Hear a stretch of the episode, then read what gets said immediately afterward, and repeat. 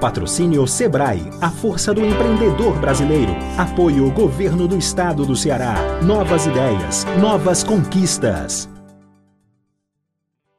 Fortaleza reduziu a taxa de contágio do coronavírus. Mas a pandemia não acabou. Temos que continuar a nos prevenir. Lave as mãos constantemente. Não toque nos olhos, nariz e boca. Higienize suas compras e alimentos. Se sair de casa, mantenha dois metros de distância de outras pessoas. E sempre use máscara. A prevenção ainda é a única forma de nos proteger do coronavírus. Prefeitura de Fortaleza. Olá, como vai? Sejam bem-vindos. Está no ar mais uma websérie da Trend CE, uma multiplataforma de inteligência de negócios, com o tema O sucesso das empresas familiares, um potencial de bons investimentos. A nossa conversa de hoje é com o empresário Arid Sá Cavalcante Neto, que é fundador da Arco Educação, a primeira empresa brasileira de educação a ser listada na Nasdaq. É um verdadeiro case de sucesso de empresa familiar cearense. E para compor o nosso time, eu convido também aqui o coordenador geral da Federação das Associações dos Jovens Empresários do Ceará, Yuri Torquato, que também é uma jovem liderança empresarial. É um prazer, Ari Neto, conversar com você. Seja muito bem-vindo à nossa multiplataforma. Prazer é todo meu, Carla. Muito obrigado pelo convite. Oi, Yuri, tudo bem? Bom te ver. Espero que a gente tenha aqui um, um diálogo muito rico e que a gente possa trocar ideias e, de alguma forma, contribuir com o público que nos está assistindo. Bem-vindo, agradeço Yuri. Pelo... Muito obrigada pela presença. Obrigado, agradeço pelo convite. É um prazer estar aqui com o Arizinho, com você. Parabenizar é, você, o Marquinhos e toda a equipe da Trends, que essa plataforma de negócio super importante, interessante para o nosso estado. E parabenizar também pela iniciativa né, dessas lives que vocês estão fazendo, é, com grandes nomes. Então, acho que isso é muito bacana e a gente vai poder aqui hoje desfrutar e beber um pouco do conhecimento do Arizinho, que é um cara sensacional, espetacular. Com certeza. É, Ari, sua trajetória profissional começou no colégio, né? Ari de Sá, uma empresa de tradição familiar que tem o seu pai, Otto de Sá Cavalcante, à frente né, do negócio, ainda muito presente. E a história de vocês serve de inspiração para muita gente, né? Então, conta para a gente como é que foi a tua experiência, a tua jornada de crescimento dentro do negócio da família. Perfeito. É, eu, eu tenho uma ligação, Carla, muito forte com, com a escola, é, da nossa família, porque eu fui aluno lá, né? Então, é, eu estudava é, na empresa da família e os almoços e jantares eram sempre permeados é, de conversas sobre, sobre o nosso negócio, sobre a escola, é, e acabei criando um vínculo emocional muito forte. É, mas meu pai, ele acreditava que era muito importante no processo de formação profissional que eu trabalhasse antes é, em outro lugar que não fosse a escola. Ele achava que era importante é, estar numa empresa em que você tivesse um chefe, em que tivesse regras, e que você não fosse alguém da família. E eu tive a oportunidade de trabalhar na Ernest Young, é, antes de trabalhar no Colégio Aritsá, e foi uma experiência riquíssima para mim. Eu tive uma visão de uma empresa multinacional, com processos, com governança, é, com as melhores práticas possíveis. É, e a, a, experiência de consultor e de auditor também te dá uma exposição a diversas indústrias e mercados diferentes. Então, é, eu fui como auditor e consultor, é, tive presente em empresas de indústria, empresas de comércio, é, empresas de tecnologia. Então, acho que antes de trabalhar no, no ter trabalhado em uma empresa fora foi, foi super importante para mim. É, acho que não tem fórmula secreta nem mágica para um processo de formação de um, um sucessor, mas uma coisa que eu sou sempre muito grato é a proximidade que eu sempre tive com o meu pai. Né? Então, ele, ele estava ali desde que eu era muito novo, conversando comigo sobre a empresa, conversando comigo sobre os desafios, as oportunidades, sempre me sugerindo leituras, sempre comentando casos de empresas que tinham tido sucesso, outros casos é, é, que nem tanto. Então, acho que a dedicação à formação de um sucessor, não necessariamente somente a formação acadêmica, né? aquela, aquela conversa diária, vamos chamar aqui, aquela mentoria, como a gente chama hoje, eu acho que é, é fundamental é, é, no processo de formação de um sucessor ao longo da jornada. E, e e assim, o, o Otto sempre muito presente, sempre passando muito do conhecimento, da forma como ele trabalha né, na, na, na escola, mas eu acredito muitos momentos desafiadores né, dentro da, da, da escola, é, nesse seu processo de marcar um, uma posição, que você apenas não era o filho do dono que estava lá trabalhando. Como é que foi lidar? Você sentiu em algum momento necessidade de partir para assim, uma, uma, autonomia maior é, é, até chegar aonde você está? É, é, uma excelente pergunta, Carla. É, eu acho que meu pai foi cuidadoso o suficiente é, para que a partir do momento que eu começo a trabalhar com ele, ele já não me ele não me coloca numa posição da mais alta liderança. Eu comecei por baixo, eu comecei num cargo de coordenação, é, tendo que é, é, cumprir as regras é, é, da empresa e acho que eu já tinha um, um, um histórico profissional de ter trabalhado numa empresa multinacional e um histórico acadêmico fortes. Isso, de alguma maneira, me ajudou no processo de legitimação. É, mas eu confesso a você que eu precisava me provar todos os dias. É, e isso é muito importante para que você consiga ter o respeito dos seus pares, o respeito dos seus colegas. E acho que a melhor maneira de você fazer isso é você se colocar como um deles. É você não querer exercer uma posição de autoridade desde o início, você está ali para construir, é para viver profissionalmente de acordo com as regras que estão estabelecidas.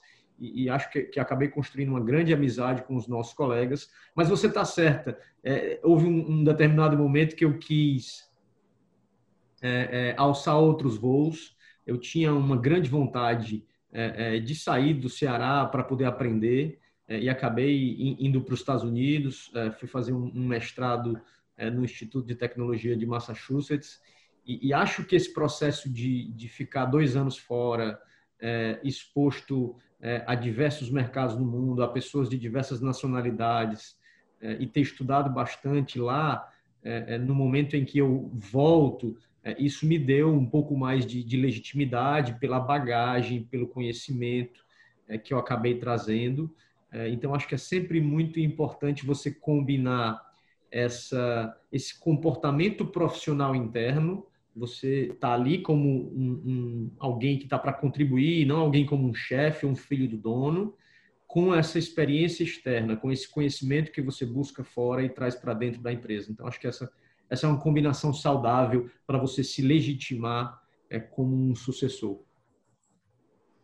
Arizinho, rapidinho, é, é, às vezes o pessoal comenta que é fácil ser sucessor, o pessoal comenta que, que é uma posição privilegiada, mas na verdade, pelo que eu tenho de percepção no teu caso específico, na verdade foi mais difícil, né? Até pelo fato da criação, pelo histórico familiar, você foi um cara que foi buscar conhecimento fora, foi se capacitar cada vez mais e justamente para poder provar, né, que, que tinha competência suficiente para poder alçar o que você queria e ocupar os cargos de confiança que você ocupou dentro do colégio e depois é, empreendendo e criando aí na época o SAS, né? Que agora é a Arco. Exato.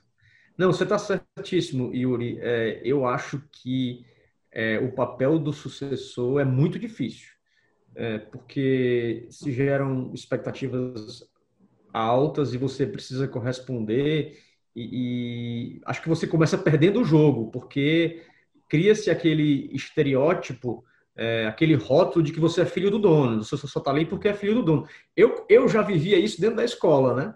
É, então, eu sofri muito bullying dentro da escola porque eu era filho do dono, né? Então, é, as conquistas não eram mérito meu, eram porque eu tinha é, essa relação familiar.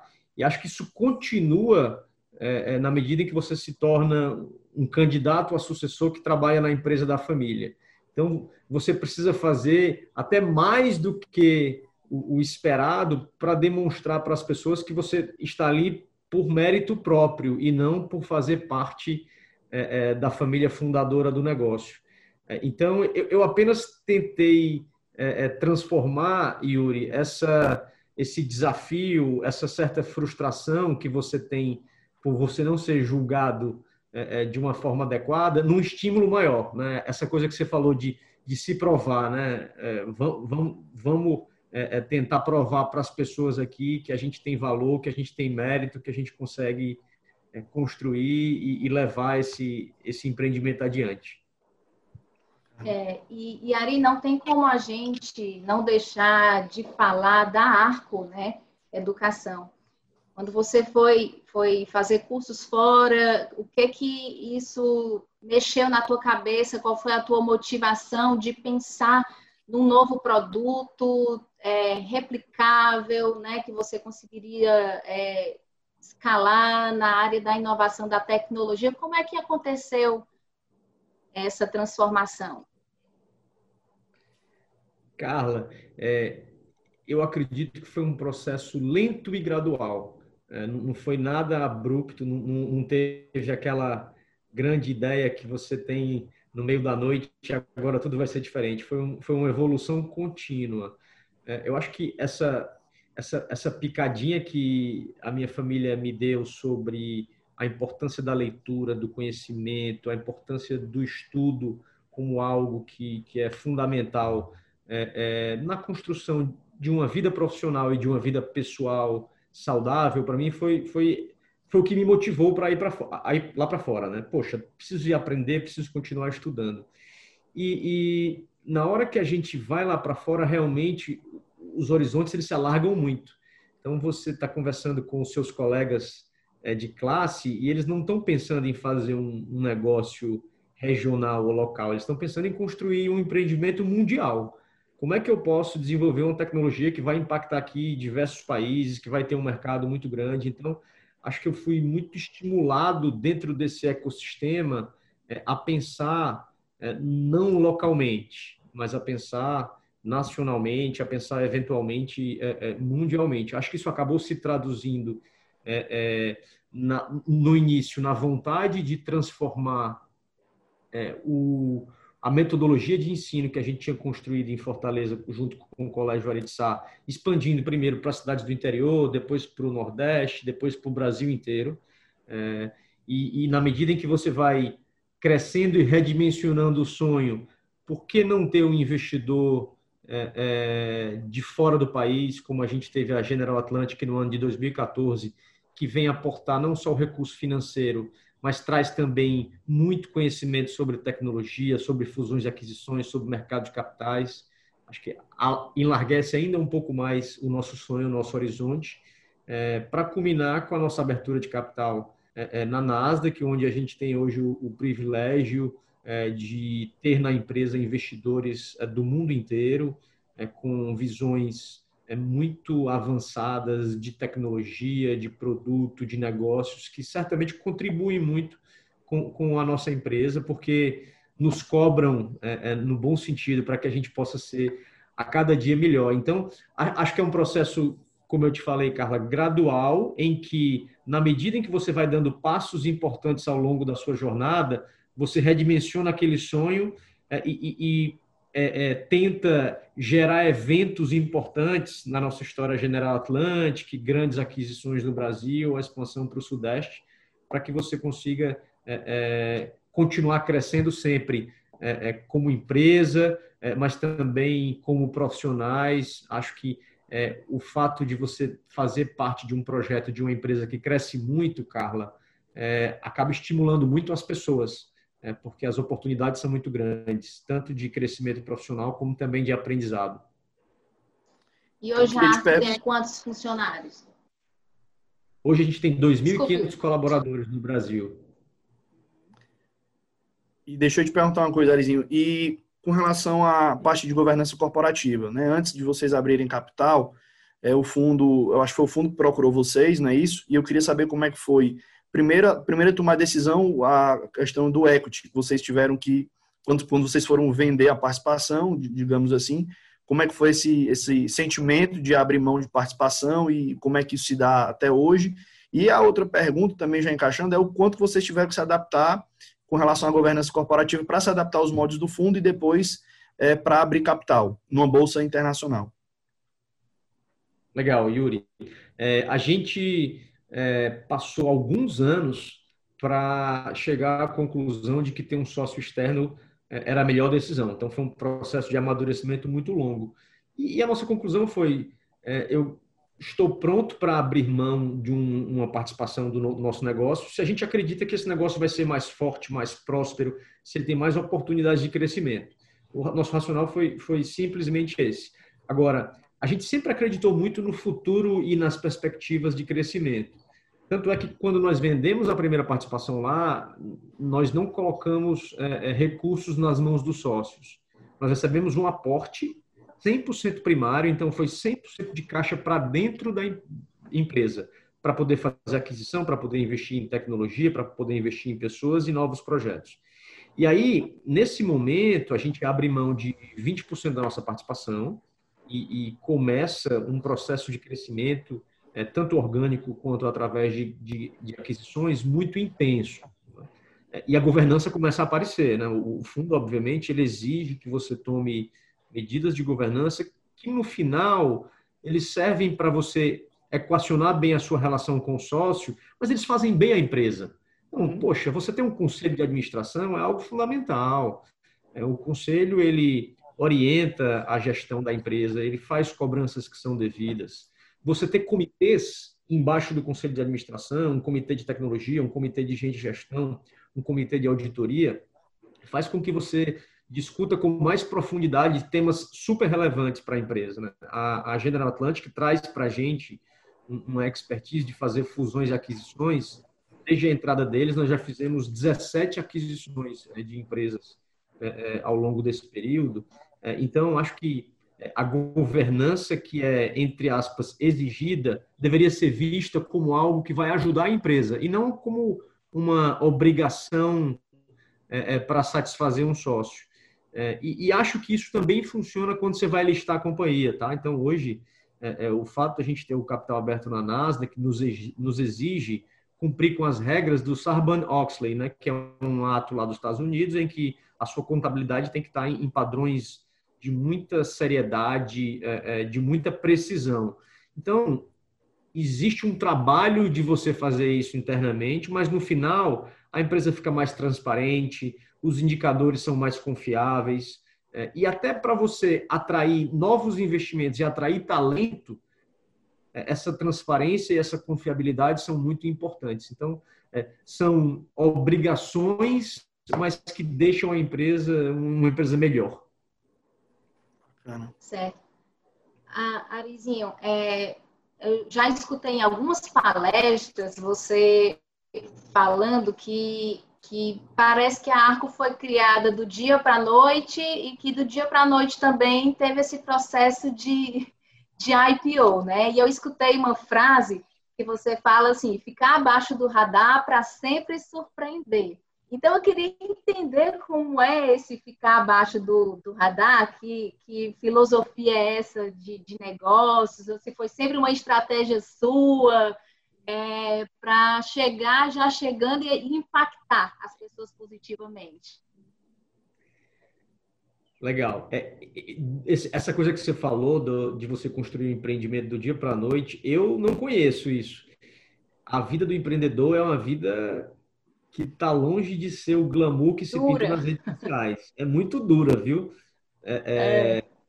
Você tem angústias, você tem noites sem dormir, você tem dúvidas. Muito tem... trabalho, né? Muito trabalho. E, e acho que. Financiamento familiar, né? É, Muita responsabilidade, coisa... muito compromisso. Responsabilidade, compromisso. E uma coisa que faz a diferença, na minha visão, é a resiliência, né? É aquela capacidade de dizer, poxa, hoje foi difícil, mas amanhã eu vou levantar e, e vou tentar de novo. É, então, acho que, o, o, como a gente gosta de brincar lá, lá, dentro da empresa, não é um, um dia sim, outro não. Não, é um dia sim, outro também. Né? Então tem que ser uhum. sempre com muita consistência.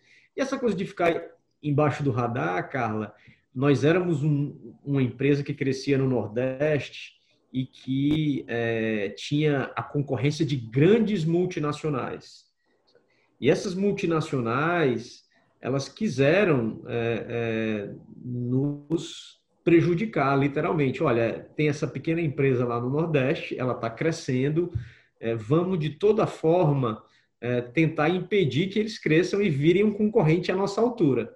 E aí, nesse momento, é que a gente conclui: poxa, vamos fazer as coisas aqui quietinhos, é, e quando a gente tiver grande, a gente vai e surpreende todo mundo. Né? Então, enquanto a gente puder, vamos tentar ficar embaixo do radar é, para que a gente tenha espaço é, para crescer no mercado sem gerar a atenção dos competidores. Né? E, e, acho que a gente conseguiu fazer isso. Hoje é um pouco mais difícil, mas mesmo assim, é, é, nós gostamos muito na nossa comunicação é, de fazer poucas promessas e surpreender nas entregas. Acho que é, é saudável quando você consegue surpreender o seu próprio investidor é, ou o seu próprio competidor, e acho que uma boa maneira de fazer isso é é trabalhar de uma forma discreta. Yuri, a Arco atua em todo, a Arco atua em todo o Brasil, né, Arizinho? E tem e já tem pretensão de ir para outros países. Como é que tá os planos? É, a Arco ela atua em todo o Brasil. É, nós temos 1 milhão e 300 mil alunos usando as nossas soluções em um pouco mais de 5.400 escolas. Mas existe uma oportunidade muito grande no nosso mercado. O Brasil é um país continental, a gente tem cada dia mais lançado novas soluções para as escolas. É, nós temos é, soluções de conteúdo, mas a gente já começa a lançar soluções de gestão. Eventualmente, vamos lançar soluções financeiras para as escolas. É, então, existe um, sonho de, de, levar arco para fora do país. Existem alguns mercados que a gente vê como bons mercados para efetuar uma expansão, eventualmente uma aquisição. Mas o foco agora é, é tentar perseguir essa oportunidade do mercado brasileiro, que é muito grande, né, e, e, a gente acredita que o, que o foco é fundamental para poder atingir as nossas metas. Então, é focar no Brasil é, e daqui a alguns anos é, é, pensar numa expansão internacional. Muito bacana.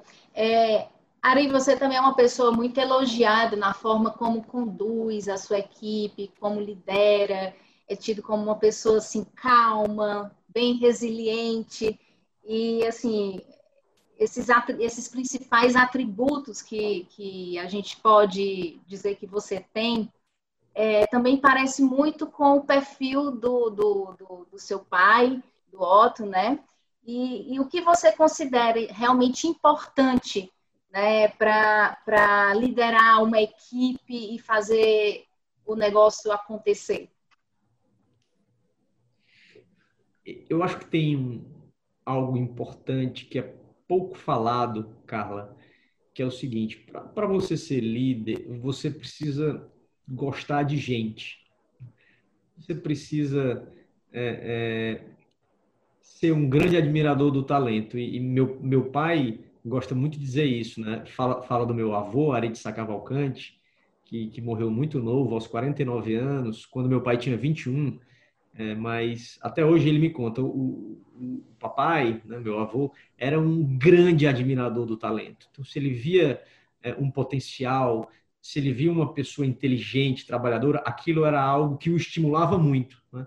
Então, eu acho que é, você admirar e ser um, um, entusiasta, por exemplo, dessa juventude é, é, inteligente, engajada, com propósito, com capacidade de trabalho, com sonhos grandes, eu acho que é, é, algo fundamental num processo de liderança, porque na medida em que você se entusiasma com esse talento, você procura buscar oportunidades para que eles, esses talentos cresçam, eles se desenvolvam, né? Então, acho que gostar de gente e, e, e ter a capacidade de admirar é, o que essas pessoas conseguem fazer e construir, é, eu acho que é fundamental para você conseguir construir um time forte e, na minha visão, só com um time muito forte você consegue construir uma empresa é, é forte e duradoura. Então é isso. Eu acho que a gente conclui a nossa websérie de hoje com o Ari de Sá Cavalcante Neto. Queria agradecer demais a presença de você, do Yuri Torquato, que representa a FAGES aqui no nosso estado. E gratidão, gente. Muito obrigada. Eu que agradeço, Carlinhos. Parabéns mais uma vez pela iniciativa e principalmente pelo convidado que o Ari de Saneto aí é, é formidável. A gente pode beber hoje um pouco do conhecimento dele. Oi, Yuri, muito obrigado pelas palavras. Prazer conversar com você aqui. É, Carla, queria parabenizar você e ao Marcos André por essa iniciativa belíssima da Trends. É um, muitos talentosos, é, os dois, é, e acho que a, o Ceará precisa disso, precisa de uma pauta que vá além da pauta política uma pauta que seja uma pauta de desenvolvimento, de tecnologia. A gente só vai conseguir é, sair do nosso status atual através do empreendedorismo. Então, acho que é formidável essa iniciativa de vocês dois. É, sou um grande admirador é, do casal e, e muito obrigado pelo convite.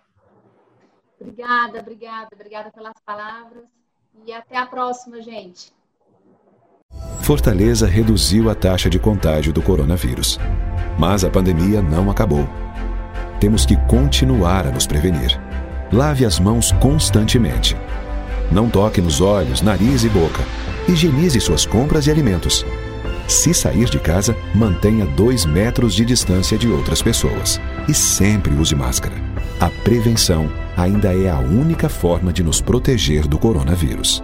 Prefeitura de Fortaleza.